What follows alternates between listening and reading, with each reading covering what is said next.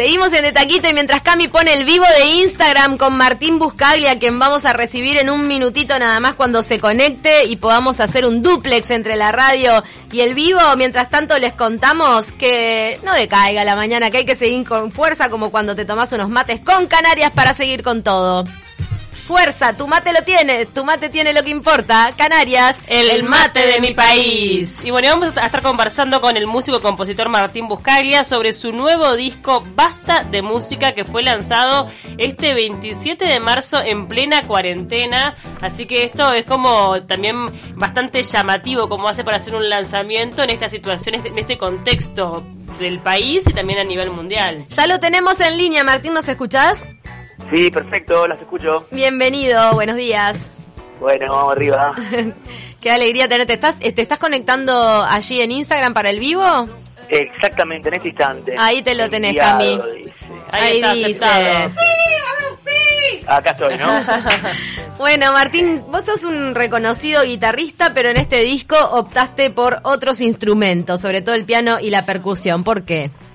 Bueno, para sacarte un poco de, tu zona de, confort, o de, ¿no? me parece importante dominar eh, lo que lo que haces y en el caso de la música, ya sea o, que cantes o que toques algún instrumento y que realmente tengas una relación del, de laburo con él, ¿no? De técnica y de tiempo.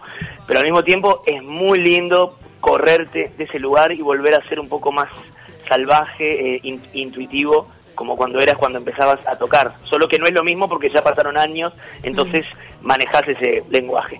a los músicos que tocaron en el disco, lo que les propuse es que, tocaran como si hubieran sido criados por una manada de lobos. Mm.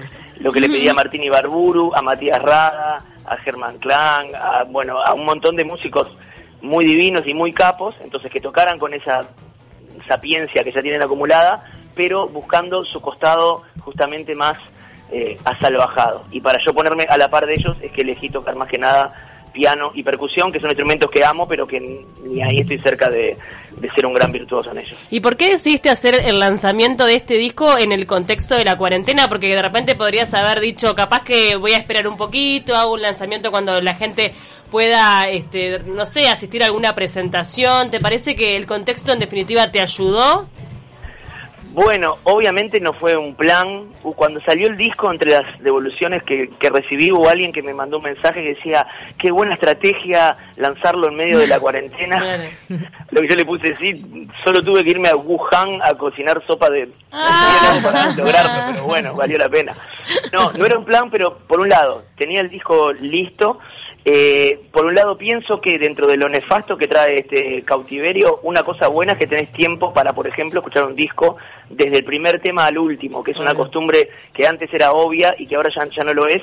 Y, al y, si, y si escuchás un disco sal, así un poquitito de cada tema, te puede pasar que sea como leer una novela con los capítulos entreverados mm. y por más que entiendas el clima te perdés partes vitales de, de cómo es la trama. Entonces, Tiene flashbacks el disco está hecho, escuche, ah, es un momento para que el que se cope lo pueda escuchar varias veces de pe a pa. Y también supongo que cuando se acabe la cuarentena van a salir un millón de discos al mismo tiempo. Claro, es verdad. más probable quedar ahogado en un mare, magnum. También pienso que este es un disco cuarentenero, si es, es el término que Es ideal para escuchar en cuarentena, entonces. Sí, capaz que si hubiera sido un disco de más de salida agitada a la calle o, de, o, más playero, no sé, capaz que no pegaba ni, ¿no? Con, con nada. Es un disco reflexivo y medio mántrico y la cuarentena es como un mantra, así que está bien. Martín, en tu Instagram estuviste contando la historia de algunas canciones, una de ellas la hiciste con Julieta Rada y cuando le faltaba una frase, ¿qué fue lo que hicieron? Y quería preguntarte si ese método lo has usado más de una vez. Sí, claro, mira, lo que hicimos fue cuando teníamos el tema hecho y nos faltaba una, una, una sola frase y probábamos y ninguna calzaba. Entonces fuimos hasta la biblioteca de casa, agarramos un libro al azar, lo abrimos al azar y obviamente la primera frase que leímos era la frase que necesitaba el tema, que calzaba la métrica, Increíble. el todo. hay un poeta, un poeta religioso. Pero sin modificarle nada, Martín. O sea, la frase tal cual estaba. Tal cual estaba. Y era este poeta hay un poeta que dice, eh, todo lo que observamos atentamente nos observa atentamente a nosotros. Totalmente. Y va un poco por ahí. Viste que, que vos a veces decís, uh, estaba hablando de qué lindo sería ir a conocer las islas eh, Seychelles y justo en el celular me, me aparece una promoción de dos por uno de viajes a las Islas Seychelles. Y uno dice, nos están escuchando, Me nos están espiando, jodiendo. ¿no? Eh, Sí. una, una búsqueda anterior, capaz. Bueno, no, eso puede ser, sí, pero igual eso es algo que ya viene con, con la humanidad desde antes y solo que ahora se da tecnológicamente. O cuando pensás en alguien y te lo cruzás. También pasa. Bueno, por ejemplo, porque vos estás vos le, vos le estás dando po- poderío a otras cosas y esas cosas te las devuelven a vos. Mira, tan así, común- tan así es, Sí. Martín, que la otra vez hice una entrevista con una persona que se dedica a los árboles genealógicos y decía que la persona cuando empieza a buscar sus raíces y sus antepasados, milagrosamente aparecen documentos en lugares que no deberían estar y que están como en el camino de esa persona. Increíble. Porque las cosas nos, nos escuchan. Por eso pones un disco al azar y decís, increíble, esta letra habla de justo lo que me está pasando a mí. Claro. Por eso también podés abrir un libro al azar, si estás colocado y si estás en ese, ¿no? Y que también, o sea, todo el, viste el I Ching, que lo abrís y tiene una frase esotérica, pero Sí, que vos la claro. como el horóscopo. Sí. Toda obra es el horóscopo si vale la pena. Si ¿Y no- cuál era si esa no frase? de- No, no te la puedo decir. No ningún Oh. sentido. Es, que, es que no les va a aportar nada. No, bueno, ¿o de qué libro, de qué libro nos vas a decir? No. Tampoco, Tampoco. tampoco. Lo que sí pueden hacer Aparece es ahí. escuchar el tema. Pero yo quiero escuchar el tema y saber cuál es la pensar cuál es la frase. Elegí la voz y lo que pienses va La va a frase ser lo- mágica. Lo, lo correcto. Nos vamos, eh, cuando ahora nos vayamos al flash informativo, nos vamos con esa canción. Y adivinamos cuál es la frase. Ahí va. Exactamente. Tenemos que adivinar cuál, cuál debe ser cada, para- capaz que cada uno saca una conclusión distinta, pero bueno. Me encanta lo de adivinar la frase. Que, ay, qué maldad, cómo nos oculta Ah, información. pero está bueno No, para no estar... Martín, No tiene que- sentido, es una información irre- irrelevante saber cuál es, Que- cuál es la frase. Queríamos comentar un poco también de todos los, los videos que se están haciendo virales por estos días en las redes sociales, muchos eh, artistas interpretando versiones de sus propios temas.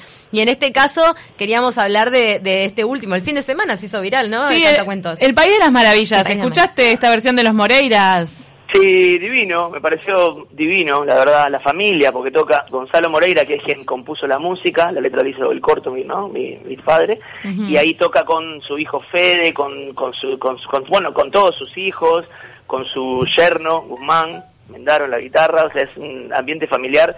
Tocar con, este, con, con, tu, con tu familia, hacer cualquier cosa con, con, con ella, es solo trae beneficios. Lo sé por, por experiencia propia de haber compuesto con mi padre, compuesto con mi madre, cantado con mi hermano y con mis hijos.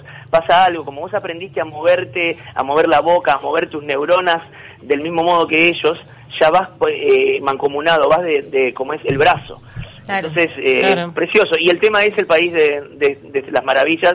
Es un tema eh, ideal para, para levantarte el ánimo, eh, para ver una luz al final de, de- de- del túnel. Es un tema que, que la verdad que queremos mucho los que estamos relacionados con él y los que no también y que me da muchas alegrías a menudo y muchas calenturas también porque cada tanto lo usa gente para publicidades sin, sin pedirte permiso. Es cierto. Eso- Es eso verdad. sí, justo, justo ahora estamos en una tranza y en un juicio. con Tremendo. una- sea, no, no voy a hablar más porque me entro calentado. Es que es muy bueno, Martín, quédate con eso, ¿no? Y aparte Me como le gusta a los eso, chiquilines también. Pero la gente conmocionada el fin de semana compartiéndolo. Además que, como todo el mundo lo compartía, había gente que decía, ya sé que lo está compartiendo todo el mundo, pero yo también lo quiero compartir, Sí, porque a mí me trae esto y no sé cuánto. Podría llegar a Sí, ser patrimonio no material de la humanidad, como el payaso Plim Plim, Mirá, sí, ponele, mi tía cosa me así. dijo, me hizo llorar, me hizo llorar. Claro, Claro. pues en un momento como este, escúchame, obviamente, y todos tenemos reminiscencias de cuando éramos chicos o de nuestros Total, propios hijos, total. obviamente. ¿Sabes de lo que, de lo que me acuerdo yo? Hubo un,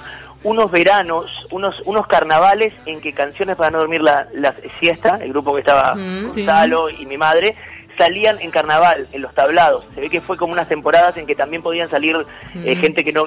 Fuera de concurso. estaba- Mm. Claro, tipo los este, paseanderos, salían a hacer a contar chistes durante cinco días seguidos, después salía canciones para no dormir la siesta, y yo que era un niño iba con ellos en el camión y después no sé si repartía como unas las letras o unas como unos pines y me acuerdo siempre el momento súper emotivo, me, me acuerdo hasta el día de hoy la, la sensación como si fuera un perfume de cuando cerraban el, el show cantando El País de la, desde las Maravillas, que tiene un aire de murga, es candombe, pero con un mojo de murga, y bueno, toda la gente cantando ahí es un, es un recuerdo que lo tengo hasta el día de hoy. Qué lindo. Ahora, de este, volviendo un poco a este último disco, ¿tenés algún tema preferido? Porque viste que por lo Eh, general siempre hay como uno ahí que tiene como un valor sentimental por algo. Bueno, no, todos, intento que todos tengan valor sentimental por algo. Pero verdad. hay uno ¿No? que, te, que te conmueve más. Eh, bueno, hay uno que se llama Para Vencer, que es el tema número dos, que sí, que uno cuando hace un tema al principio estás como un poco enamorado y después se, se te gasta, obviamente, y te puedes seguir pensando que el tema está bien, pero ta, si lo tocas un millón de veces, sobre todo cuando se tocaba en vivo. Pero es- ese tema para vencer es uno que lo sigo escuchando y me emocionó. Hice un- hay un clip de ese tema que en el que interpreto la letra en la lengua de, de como es señas. Mirá. Estuve Ah. entrenando con una intérprete y para eso quiero agradecer especialmente a los políticos uruguayos cuyo nivel paupérrimo en la campaña anterior hizo que fuera mucho más atractivo claro, sensual, inteligente prestarle atención a los intérpretes que estaban en un rincón y a lo que ellos decían y eso fue lo que me inspiró a hacer ese video. Muy cierto. Martín, uno tiende a pensar que, bueno, siempre te has mostrado como una persona muy introspectiva, este, de darte el espacio para vos mismo, sería imposible componer desde el lugar que vos lo haces. Y, y de no ser así, ¿no? Y uno tiende a pensar que la cuarentena no te sienta tan mal, pero por otro lado tenés gran contacto con la naturaleza. ¿Qué, ¿Cómo la estás pasando? ¿Qué estás extrañando más de, de esta situación? Bueno, como bien decís, creo que capaz que le pasa a todo músico, no lo sé. Hay una gran parte de tu laburo que es muy íntima. En el estudio, en la composición, es una gran parte. Yo la verdad que la mitad de mi vida toco, vivo de, de tocar, o sea que esto es un bajón, porque te falta el alimento espiritual y el alimento financiero también, literalmente vivo Claro. de dar, de dar conciertos, había giras programadas para este disco por acá, por Uruguay, por Argentina, por España. Acá lo sacó Montevideo Music Group, en Argentina Los Años Luz, en España Lockmonk. Eh, entonces te- tienes a ese lado que te corta, pero como bien decís, hay un lado de, de- de intimidad al que estás relativamente acostumbrado. ¿no? Entonces, en ese sentido, creo que comparado con otra gente que puede estar eh, pasándola mucho peor, mismo sin un mango, con una casa mucho más precaria y todo, eh, estoy podrido, pero no me quejo. Bien. Bien. Y también y también ha dado lugar para que los músicos como que compartan muchísimo más en redes sociales, ¿no? Con este tema de los vivos y todo, eh, eh, pareciera que las redes sociales eh, se llenaron de música. Sí, trae, tiene, se me ocurren muchos mm, pensamientos al respecto. Por un lado es divino, que lo que la gente necesite se dé cuenta que es algo etéreo y tantas veces dejado como, como Sí. divague, que es la cosa artística. Por otro lado, espero que toda esa emoción que hay por los vivos se mantenga cuando salgamos a tocar de verdad Claro. y paguen la entrada para a vernos Claro. tocar. Claro, Eh, en creo realidad, eh, justo ayer, ayer leía un tuit al respecto diciendo cómo los músicos tienen pila de protagonismo en este momento de cuarentena para el después, eso, acordarnos y también acordarnos de esa, eh, de, de esa parte de la población, de los músicos, de los artistas, Sí, de esa que son que, también. que los que son los que están sufriendo un montón ahora. Ay, que de están verdad, dando, por todo lo que están dando gratis su arte para pasarla mejor en este momento, o sea que están haciendo una labor social impresionante, extrañando el aplauso. Ayer cantaba por, por Positos, que yo compartí el video, la, la, eh, la- una de las sopranos del coro del Sodre, porque Mira. extraña el aplauso, entonces sale a cantar al balcón para...